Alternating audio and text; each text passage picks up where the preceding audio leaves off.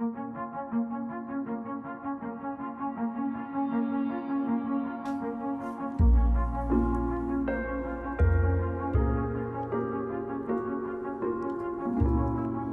Deus criou o mundo.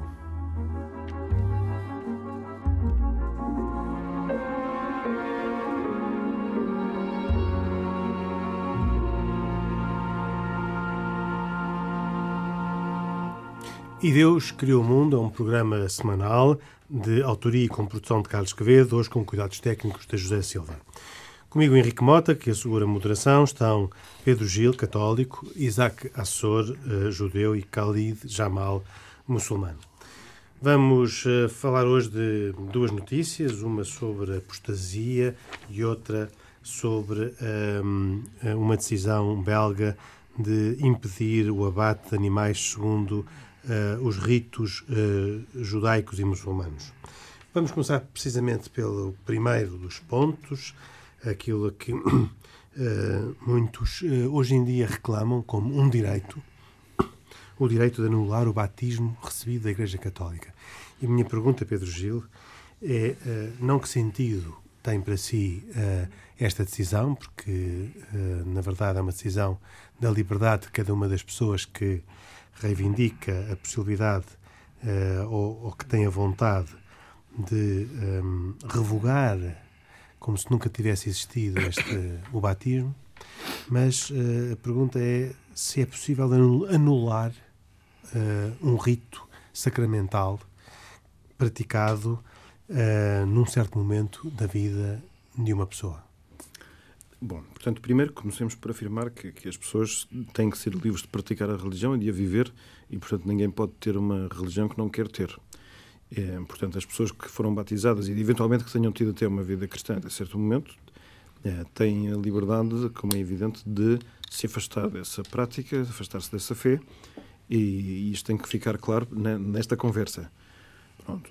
Algumas dessas pessoas é, querem mesmo não entrar dentro da contabilidade que a Igreja faz dos batizados. É, o batismo é um gesto que acontece com dia e hora marcado e do qual se faz uma ata. É o assento de batismo, o registro, semelhante ao registro de nascimento. Uh, qual é a política, por assim dizer, da Igreja sobre isto? É a de permitir uh, que as pessoas façam uma declaração uh, em que digam que rejeitam a fé católica. E, e, o que se faz é um averbamento, portanto, uma, uma, uma, informação complementar que se anota nesse livro de registros, é, em que se coloca com data própria o momento em que a pessoa afirmou já não, já não querer ter, ser tomado por católico. Um, a pergunta seguinte é: mas não daria para a pessoa se desbatizar? Uh, e a resposta é, é, que o batismo é um facto acontecido na história e o, o tempo, como não pode recuar, não é possível. Eh, eu e o Isaac, que andámos no Liceu Pedro Nunes, eh, fomos lá matriculados. Acredito que lá estejam os livros de registro, Estamos lá. as nossas presenças, pelo menos a nossa matrícula e os anos em que lá estivemos. Podia acontecer que ao longo da vida, e acho que não acontece, mas podia acontecer que nós achássemos que a passagem pelo Liceu Pedro Nunes não fosse a experiência mais feliz da nossa vida e gostaríamos de reverter essa situação. Eventualmente podíamos ir lá pedir para que se, se ficasse constância de que a nossa passagem por lá não pertence às páginas cor-de-rosa da nossa existência. Eh, e, portanto, que eventualmente é das páginas negras. Mas não podíamos conseguir obter que nos desmatriculássemos porque isso aconteceu historicamente. Portanto, os assentos de batismo têm por, por função não fazer uma afirmação por tempo indefinido daquela pessoa professa a fé católica e a vive, mas de que, em um dia determinado, aquela pessoa ali compareceu eh, se for menor, com a autorização dos pais ou seus representantes legais, para efeitos de receber um gesto próprio da Igreja que foi desejado livremente. Mas é possível, na Igreja Católica, uh, declarar nulo um casamento? Sim, mas de declarar nulo um casamento é quando se faz uma análise desse, desse ato e se verifica que faltou algum dos seus requisitos essenciais ou porque a pessoa com quem casou não era aquela que a pessoa julgava que estava ali presente, para ter um erro sobre a pessoa, ou porque a pessoa foi condicionada na sua liberdade, podia acontecer e, e, um casamento tem que ser sempre livre. Portanto, uh, não dá para. Uh, quer dizer, a declaração de nulidade significa que aquilo que pareceu naquele momento ser um, um casamento não era. no batismo isso poderia acontecer, eventualmente pode haver também condições de nulidade, mas eu não estou a ver bem em que circunstâncias.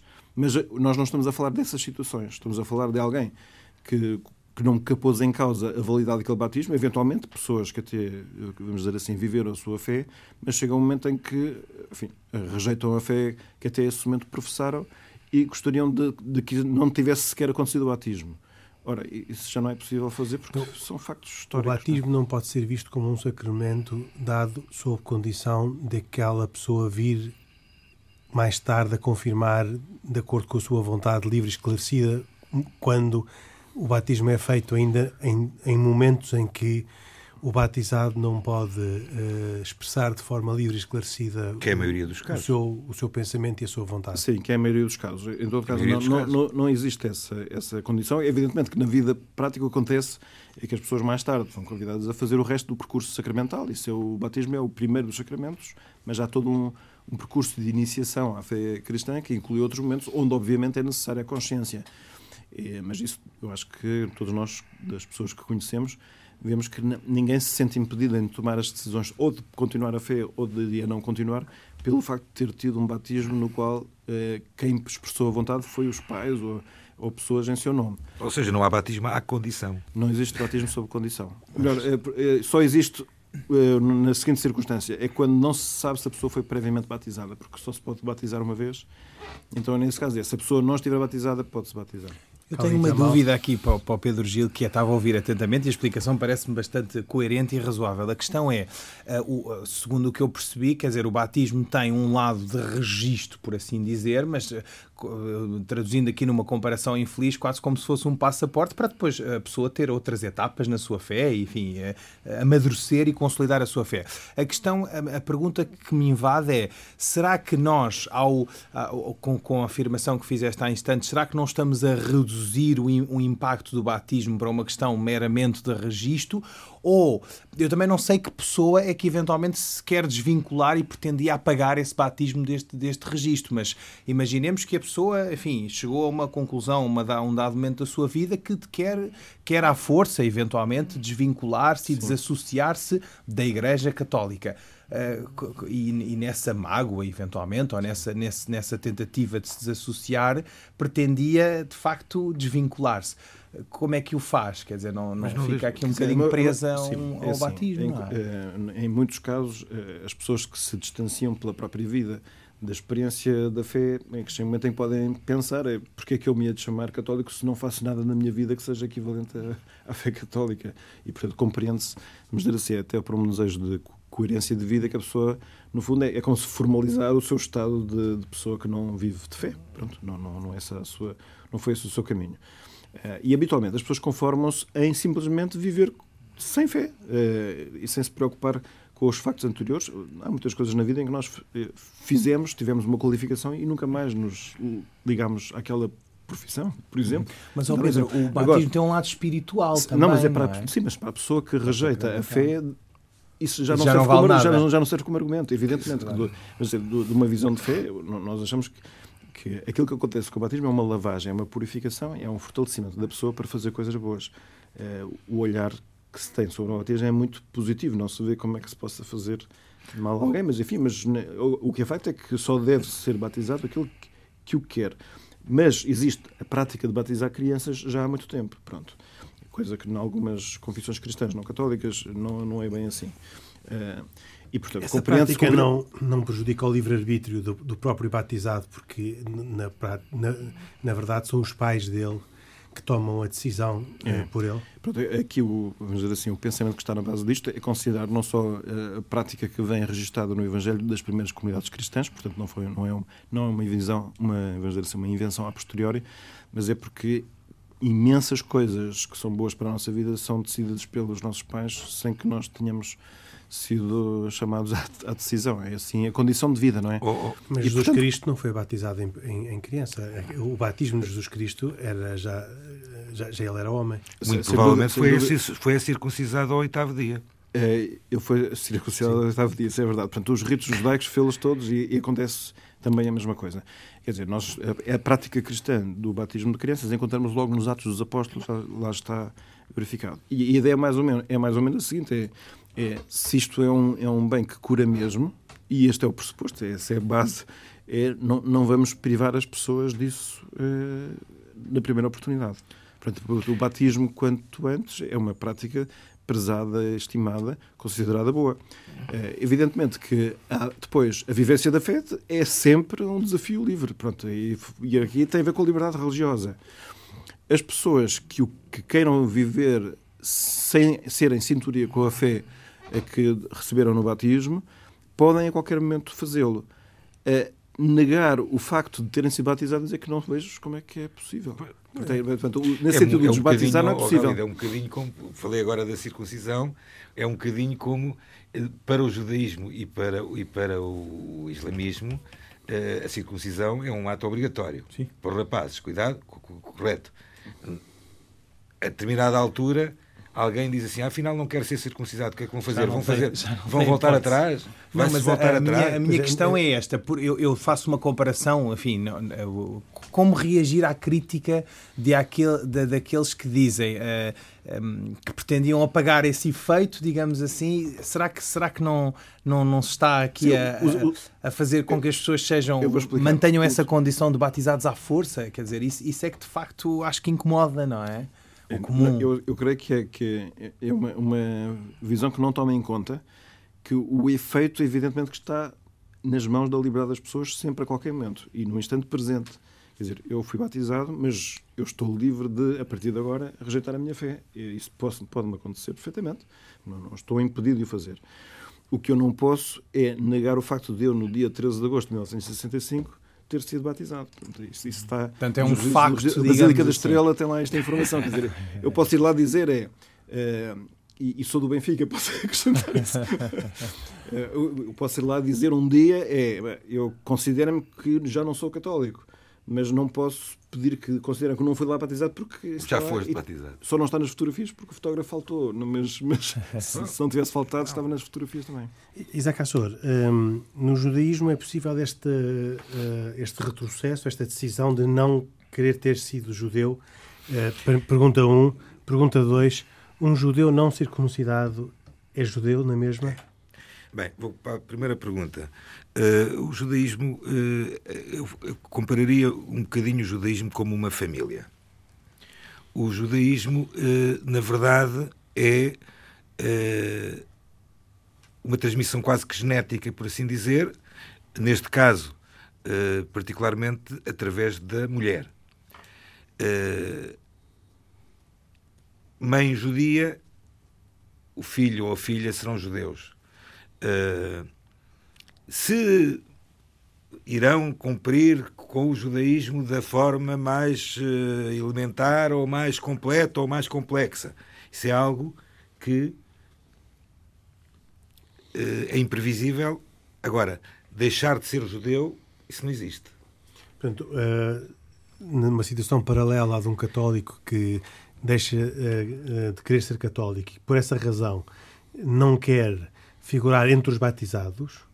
Isso, isso no, judaísmo, no, judaísmo... isso no judaísmo não existe. O único caso que eu poderia eventualmente me recordar de alguém que deixou de ser judeu, por assim dizer. Estamos a falar do caso de Spinoza, podíamos um dia falar sobre esse tema, em que foi, digamos, por assim dizer, banido por ideias apóstatas uh, contra o judaísmo. Tirando esta situação, no judaísmo, repare, nem próprio Jesus deixou de ser considerado judeu. Mas Ou também seja, porque aí provavelmente não quer meter a não representar é os interesses do Pedro Gil. O, o, Henrique, já passaram 2000, 2000, 2019 ele, anos, não é? Mas ele, ele, seria sempre judeu porque uh, era essa a sua origem uh, étnica. étnica, não é? Não, é, não, é, é enfim, é, isso agora lembro-me uma, uma, uma questão mais complicada que é a relação. Então, mas vamos à questão mais complicada. Mas, mas eu quero é dizer é que um, uma pessoa batizada, se rejeitar a sua fé, deixa de ser católico. É e, e, tem a liberdade de o fazer. Nós andamos aqui a falar disso de vez em quando, porque sabemos que há, é, sobretudo no, no Islão. Na, no, Islão, no, no Islão um, um muçulmano é, não pode deixar de ser muçulmano. Pode, pode. Pode? E, o que é que lhe acontece? Se calhar leva uma pedrada do seu vizinho, mas quer dizer, mas, mas isso são as comunidades, uma infelizmente, pedrada, e são os seres humanos. Se tiver sorte. Se tiver sorte. São os seres humanos que causam aqui a complicação, Henrique, porque a pessoa, da mesma forma como se converte, a conversão no Islão é quase express, não é? Não, não, não, a conversão no Islão não precisa de ser é um rito formal. A conversão Sim. é express. Conversão é express. Express, sob este ponto de vista, permitam-me aqui não, a brincadeira, agora, que é, é uma, uma declaração pessoa, meramente oral. Basta só uma, uma pessoa, uma pessoa que queira ser muçulmana que, enfim, naturalmente que nós apelamos a que a pessoa já tenha feito, tenha, tenha, tenha, tenha, tenha tido essa atitude num estado de consciência, não é? E que tenha se informado previamente sobre o que é esta realidade de ser muçulmano. Mas muitas vezes as pessoas vão à mesquita, vão ter com o imã ou com o sheik dizendo, olha, eu queria ser muçulmano. Sim, senhor, a pessoa, para além de ter lido, enfim, os princípios sobre o Islão, simplesmente tem que pronunciar a shahada, que significa este, esta expressão, la ilaha illallah, Muhammad Rasulullah. Em 24 horas pode ser com... Menos de 24 menos... em segundos pode ser, torna-se torna muçulmano. E depois as suas obrigações são para com Deus. Mas, Portanto, da mesma mas a forma. a questão não é sobre como é que se pode tornar. É se desvincular. É como é que se pode não, não deixar, não deixar de destornar. Da mesma forma como a pessoa. Portanto, eu expliquei a forma como se torna para depois dizer que da mesma forma que se torna também se deixa de, deixa de ser muçulmana muito facilmente. Simplesmente deixa de acreditar, faz uma declaração, seja no seu íntimo, seja publicamente, em sentido diverso, a dizer eu deixo de acreditar em Deus e que Muhammad é o seu mensageiro e, portanto, deixou de ser muçulmana. Então, Simplesmente. Deixe-me precisar a, a, a pergunta. Isso significa que nos países onde isso não é possível, e conhecemos-los, é uma decisão política e não uma decisão religiosa? Vamos lá ver, Henrique, eu não lhe posso dizer com toda a franqueza e honestidade que eu penso que me caracteriza, que é uma decisão puramente política, porque é uma decisão, como é óbvio, que tem inspiração numa base religiosa, mas da mesma forma como aqui no Ocidente, há uns anos atrás, se calhar, eh, havia mais, as pessoas vinham com mais dificuldade esta, esta situação de se desvincular de uma religião, de uma comunidade, porque depois há aqui, há aqui uma questão que é importante. Uma, uma, uma, uma, uma coisa é eu deixar de acreditar em Deus que, nunca aconteça, se Deus quiser, mas que eu deixar de acreditar em Deus eh, ou deixar de acreditar naquilo que são os princípios, a súmula da minha religião. Outra coisa diferente é eu desvincular-me de uma comunidade religiosa. E é essa comunidade que julga. Portanto, as comunidades religiosas têm de ser mais maduras, os sacerdotes, os imãs, os, os, rabinos têm que ser, do meu ponto de vista, no caso do judaísmo, já percebemos que essa opção não se, não se, não se oferece, mas têm que ser mais maduros e têm que permitir a liberdade individual, a liberdade de consciência então, de alguém que não, possa dizer então, eu é deixei de acreditar em Deus. a relação com Deus para se desvincular do que a relação com os homens, os outros ah, homens da dúvida. comunidade para se desvincular. Sem dúvida, por uma razão, Henrique, nós todos acreditamos esta mesa, quem não nos vê, nós estamos a uma mesa redonda, Deus, eh, Deus não julga. Deus perdoa, Deus é sumamente misericordioso. Mesmo aquele que não acredita em Deus, há uma passagem muito gira, eh, resumidamente, que é uma pessoa que não acreditava em Deus e que queria, queria um bem mundano e que estava sempre a orar a Deus sem acreditar a Ele. Até que um belo dia essa pessoa faz uma mesma prece ao universo, ao mundo, à Mãe Terra e que diz Insha'Allah. Ou seja, se Deus quiser. O Oxalá, não é? O famoso português, o Oxalá, que deriva do Inshallah. Os muçulmanos usam frequentemente esta expressão. E então a passagem qual é? A pessoa não acredita em Deus, assume publicamente não acredita em Deus, mas quando diz Inshallah, ela tacitamente acreditou em Deus e Deus concretiza o desejo dessa pessoa. E portanto, quer dizer, a relação com Deus é individual, é uma relação singular, é uma relação muito íntima, muito próxima que faz parte da consciência de cada um. Até posso dizer que sou religioso, vestir a capa da religião e andar, desculpa a expressão, armado em bom samaritano e num grande crente, mas na realidade no meu íntimo não acredito em Deus. E portanto, essa relação é, do meu ponto de vista e daquilo que me, que me é permitido ver no Islão, uma coisa altamente individualista, altamente eh, singular, porque eh, propugna por uma relação entre o crente e o Criador. Então, eu, eu, já vou passar ao Isaac Assor, mas ainda preciso de lhe fazer mais uma pergunta.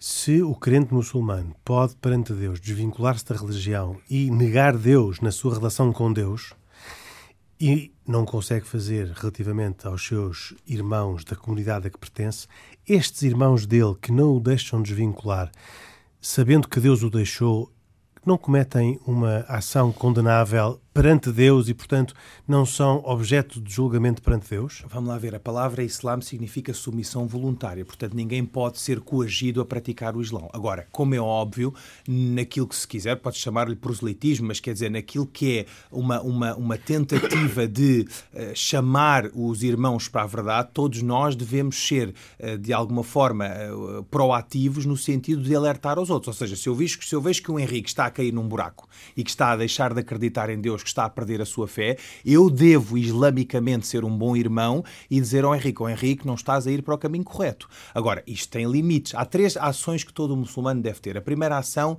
é alertá-lo através da, da, da, mão. Pegar no Henrique ou chamar o Henrique para um café, nos tempos modernos, e dizer, Henrique, não estás a ir para o caminho correto. A segunda ação é através da fala. É uma ação menor, não tem a ação propriamente dita, mas é através da minha fala tentar convencer o Henrique ou tentar chamar a atenção ao Henrique para que está a ir para o caminho errado. E terceiro, através do meu íntimo, pelo menos no meu íntimo eu devo censurar. E porquê essa censura? Para eu também não perder a minha fé, para que a sua falta de fé e a sua falta de crença em Deus não me contagie. Atenção que há aqui um aspecto que me parece particularmente importante nos países de maioria islâmica, que é uma coisa é não acreditar em Deus em absoluto, ou seja, ser completamente ateísta, e aí sim, enfim, como, se, como sabem, os regimes jurídicos da Sharia e outros criminalizam e de facto ainda têm muitos, em caso muitos países islâmicos, o crime da apostasia tem sanções muito, muito severas e muito, e muito fortes, mas outra questão diferente é eu acreditar no mesmo Deus por uma via diferente. Ou seja, alguém que saia do Islão para se converter ao judaísmo e ao cristianismo não é tão censurável como alguém que deixa de acreditar em Deus. Faço-me entender? E, portanto, queria só uh, afinar aqui, uh, de certa forma, e estabelecer essa diferença. Há, há, pouco o Henrique falava da questão da circuncisão. Também no Islão a circuncisão é obrigatória. Quem não é, quem não é circuncidado Uh, diria que está no Islão numa situação de incumprimento, ou seja, não deixa de ser muçulmano por tal, mas deve fazê-lo assim que possível, porque essa obrigatoriedade, no caso do Islão, deve ser feita o quanto antes, ou à nascença, de preferência, mas se não for possível, no mínimo quando a pessoa se torne báliga, ou seja, quando atinge a sua puberdade. Portanto, não é correto para um crente praticar as suas orações e cumprir com as suas obrigações religiosas não estando circuncidado. Portanto. Uh, Isaac Assor, no judaísmo, como é que um judeu que não, que não acredita, que deixou de acreditar, deve fazer? Uh, há algum procedimento? A ver. Há alguma coisa. Há, há alguma um, realidade paralela à do batismo no, na, na, no catolicismo, em que o, o, Isaac possa dizer ele pode não querer continuar a figurar na lista não. dos judeus, não. mas há, há realidades, há factos que já são irrevogáveis como o Pedro Gil explicou relativamente aos católicos? Podemos falar de um fato completamente irrevogável que tem a ver, primeiro, no ponto número um, a parte genética.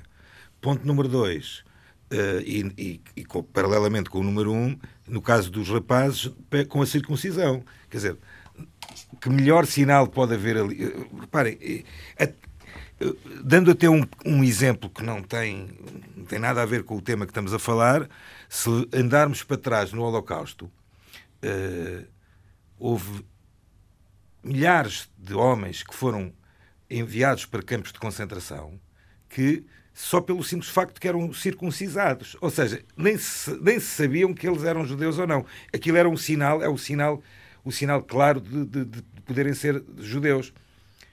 No caso de, de, das, das, meninas, por assim dizer, existem N diferentes costumes entre comunidades, eh, paralelos ao batismo, por assim dizer, em que poderei focar eventualmente aquele costume mais típico das comunidades de Portugal e Espanha, em que se costuma dar, uh, que é as fadas, ou seja, dar o nome das meninas. As meninas são dadas o nome. No meu caso, eu tive que dar três nomes.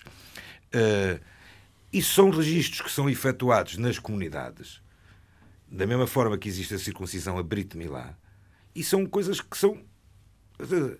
Estão lá e não, e não, não, não, não vão desaparecer. Agora, se fulano não, não, tem a natureza sacramental como acontece na, no catolicismo. No caso, no caso dos, de, de, da Brit Milá, é um, é, tem uma natureza sacramental. Uhum. No, já agora deixe-me acrescentar. Seja, é, é, é, uma, é uma obrigação que nos está escrita na Torá que ao oitavo dia deverás circuncisar o uh, teu filho em recordação da circuncisão, do, do sacrifício que Abraão fez com, por Isaac. Mas, oh, oh, no, Isaac, caso, no, caso, no, nosso, no caso, existe também esse registro, mas é um registro formal do, que cria um vínculo de pertença deste, deste recém-nascido à comunidade. à comunidade.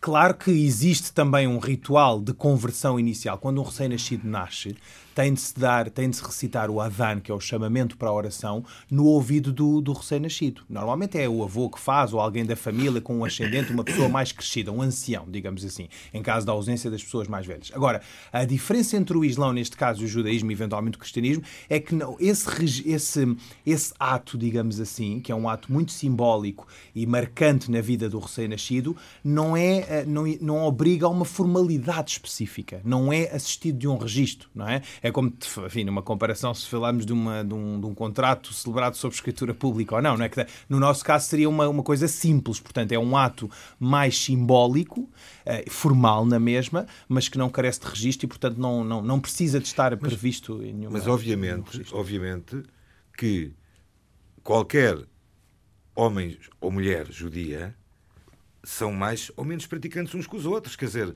agora, dizer, poder chegar a alguém e dizer assim: olha, faça-me um favor, agora não quero ser judeu.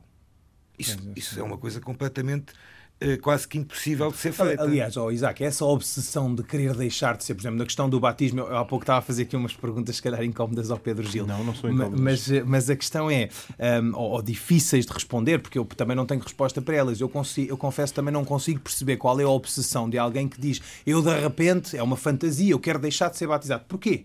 Porquê que se quer desvincular do batismo? Repare, a melhor forma, melhor ou pior na nossa visão dos crentes, que uma pessoa tem de demonstrar a sua desvinculação com o cristianismo é a sua própria vida, não é? Se a pessoa não vai à igreja, se a pessoa não tem é, hábitos de relação com Deus, quer dizer, acaba por se perceber que essa pessoa não tem qualquer ligação afetiva, emocional, formal a uma comunidade religiosa e a Deus ou a uma religião. Não é? Gostava de fazer uma Pedro pergunta. para terminar este tema. O, Isaac, só, portanto, e depois diz isto aos 13 anos para os rapazes um, um rito chamado Bar, bar, bar mitzvah. A pergunta é se o, quase todos fazem, fazem todos, eh, é ou a pessoa pode decidir não fazer? É uma pergunta interessante. A bar mitzvah... Para uma resposta rápida, Isaac. Rápida. A bar mitzvah, portanto, eh, eh, tradução filho da do, preceito, bar mitzvah, eh, está estipulado e está no Talmud que é feito aos jovens rapazes antes de fazerem os 13 anos, portanto, entre os 12 e os 13 anos, aos 13 anos. Mas não é, vamos lá ver, não é uma obrigação. Ou seja, existem pessoas que fizeram o seu bar mitzvah, que é um ritual que é feito com é o primeiro dia em que são colocados os filactéricos, em que a pessoa é, é chamada a fazer uma leitura na Torá, que fazem isso no dia que casam, por exemplo, porque não fizeram no dia que fizeram nos 13 anos. No caso das meninas, que é algo mais novo, é o Bat Mitzvah, a filha do preceito, e é algo que é feito aos 12 anos. Uh, mas essa uh, não é obrigatório fazer. Para se casar, uh, para se casar segundo o rito judaico, é obrigatório fazer? Por isso estava a dizer que é, alguns fazem Quando eu digo é obrigatório por uma razão, porque no facto, o facto de pelo menos ter colocado os filactéricos, nem que seja uma vez na vida antes de casar. Ok. Um, voltando ainda à, à questão uh, que coloquei há pouco, uh, antes de passar mesmo uh, para, o, para outro tema. No judaísmo, um judeu que não seja circuncidado não é judeu? Não, não, não, não pode praticar a religião? Pode. E pode no... praticar o judaísmo e até lhe digo mais: tivemos casos, infelizmente, de pessoas que viveram quase que, uh, entre aspas, clandestinamente o judaísmo uh, e que, a determinada altura, faleceram e quando estão a ser enterradas, no caso, na altura do, do, do, ritual que é feito, da, lavagem, do ritual de purificação do corpo, é reparado que essa pessoa não tem a circuncisão feita e, na altura, simbolicamente é feita a circuncisão. E no islamismo, uh, pode ser muçulmano uh, praticante uh, sem ter feito a circuncisão? A circuncisão não marca, como disse, a circunstância de ser muçulmano ou não. Simplesmente aquele ritual, como disse, quando a pessoa nasce, que é a recitação do Adhan, é aquilo que marca a, conversão ao Islão, digamos assim, que é feita por uma pessoa mais velha. Ou seja, se a pessoa não tiver feito isso, não é muçulmana, a não ser que a idade adulta, ou madura, ou deliberada, decida praticar a chegada por sua livre e espontânea vontade não é obrigatória? É obrigatória, mas eh, um muçulmano, como disse que não a tenha feito, está em situação de incumprimento. Deve fazê-lo assim que possível, mas isso não é uma condição obrigatória para ser muçulmano, não é? Mas, por exemplo, pode-se casar? Um, eh, o casamento também não está dependente da circuncisão. Não, não. Eh, pode casar-se, mas, mas, como é evidente, qualquer pessoa recomendará que, que, faça a circuncisão assim que possível. Última pergunta para o Pedro Gil, voltando ao princípio do nosso tema. Há na Igreja Católica Portuguesa conhecimento de muitas pessoas que pretendam uh, anular, uh, revogar, não sei como, como dizer, uh, o seu batismo e que façam disso uma questão perante a própria Igreja Católica? Num trabalho feito pelo Miguel Marujo no Diário Notícias, não é possível saber com rigor. As pessoas que responderão em nome das dioceses à pergunta feita por ele sobre este caso dizem que, que são muito poucas, quase inexistentes, mas que existem. Existem. Muito bem. Mudamos de tema um, para um, um, tema mais uh, ligado aos judeus e muçulmanos e que uh, tem a ver com uma notícia que vem da Bélgica. Uh, que se junta a, outros países que obrigam a uma, a uma anestesia aos animais antes de serem abatidos e que esta situação uh, leva a que uh, esteja a ser contestadas as práticas judaicas e muçulmanas de abate de animais. Uh, duas perguntas para o Isaac Assor e para o Khalid Jamal.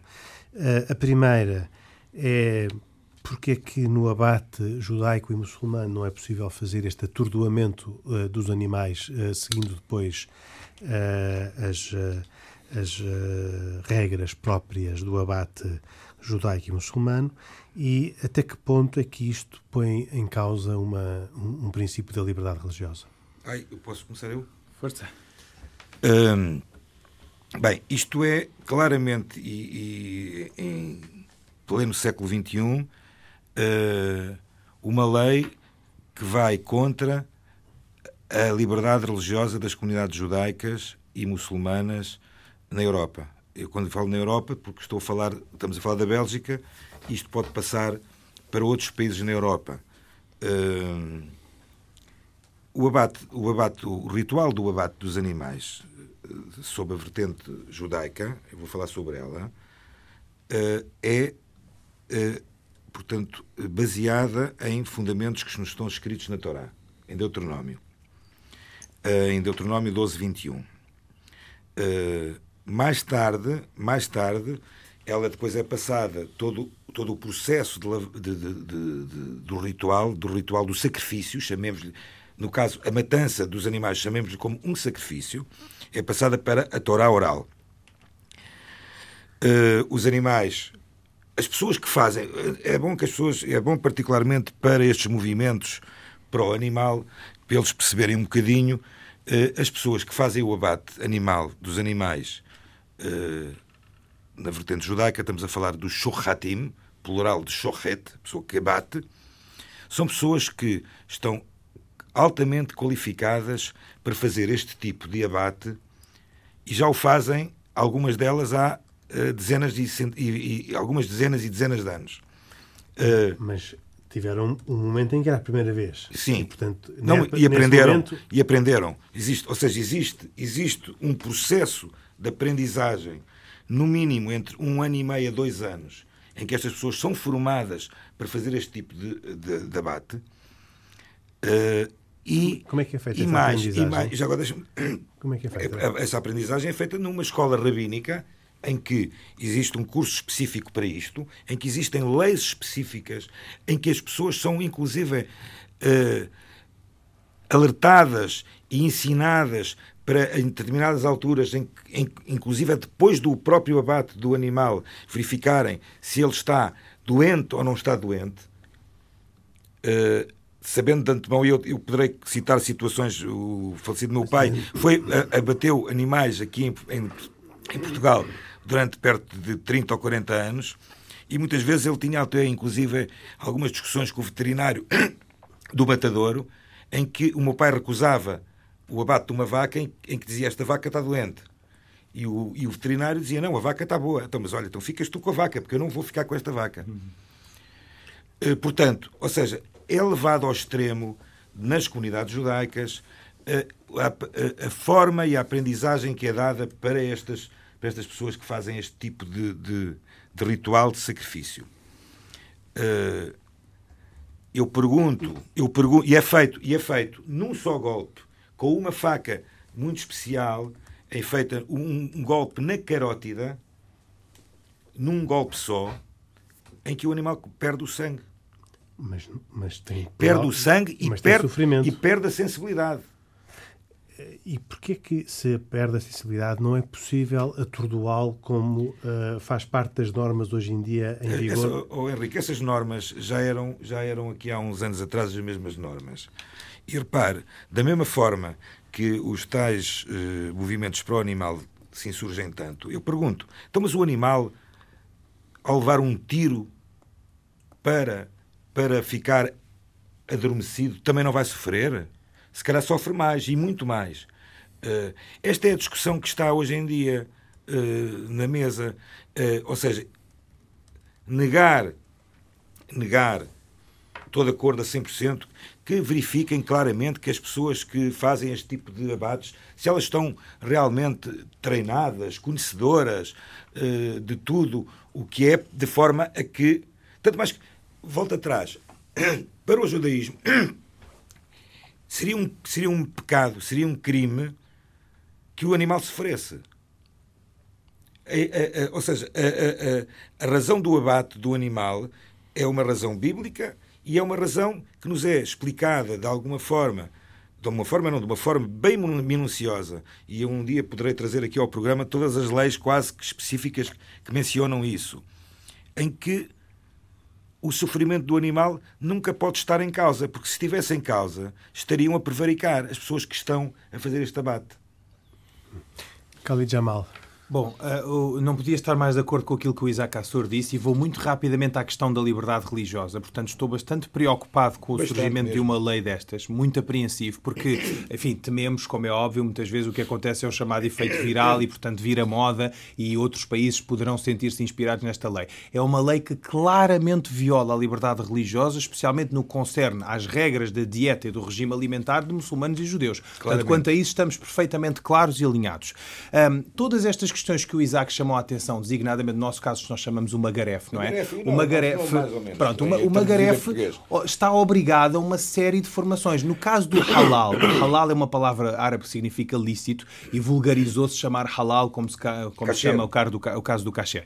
O, o Magaref está obrigado a uma formação, porventura não tão rígida como no caso do, do, do abate kasher, mas em moldes muito semelhantes àquilo.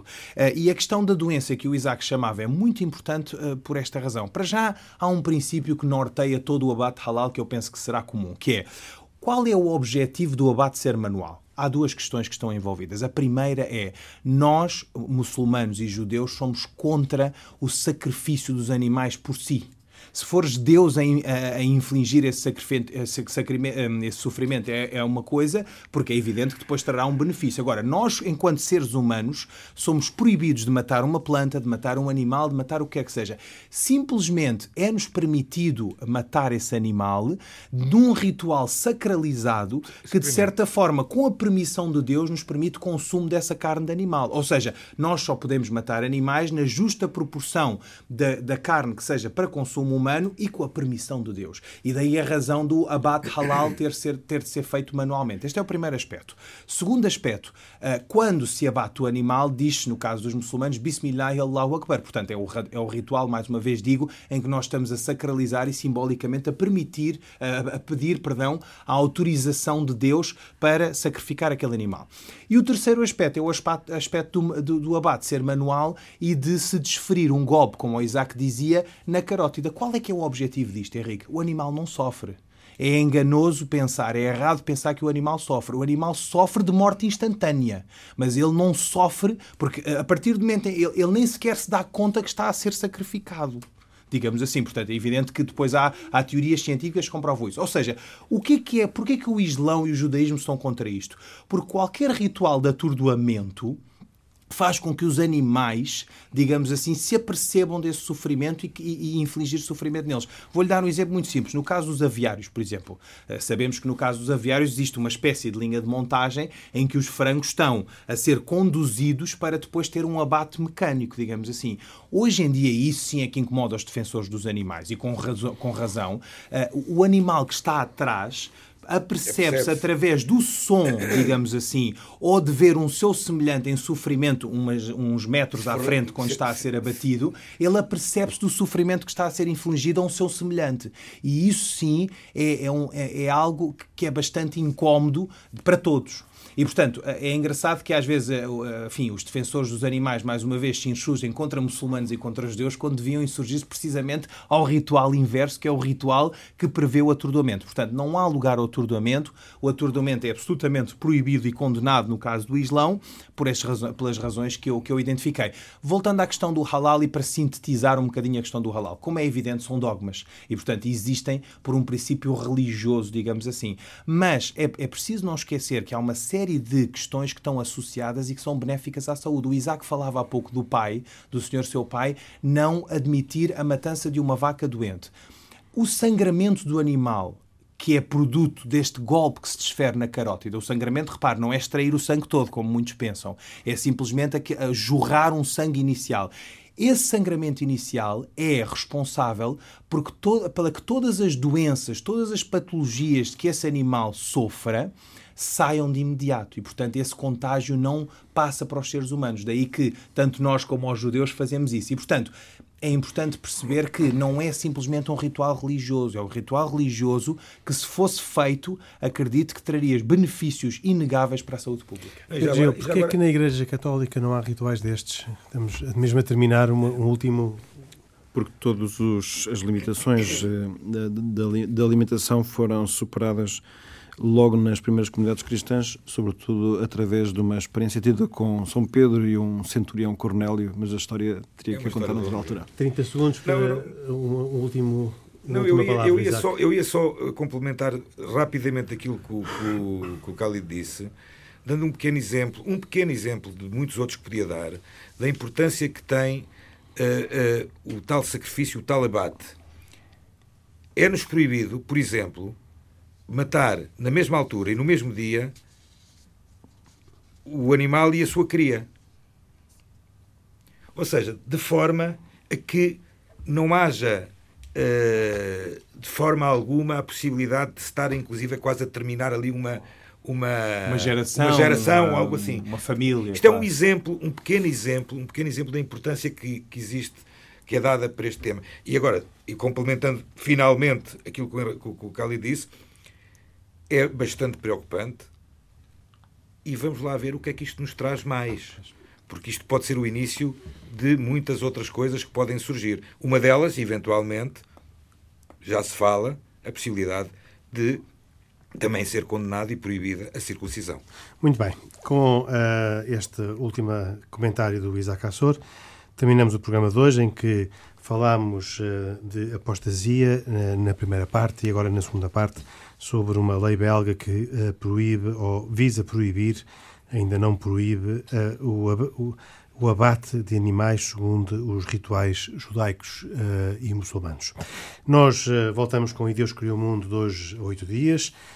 Um, Khalid Jamal, Pedro Gil, Isaac Assor e eu, Henrique Mota, aqui estaremos neste programa de Carlos Quevedo. Até para a semana, se Deus quiser. Muito boa noite. Música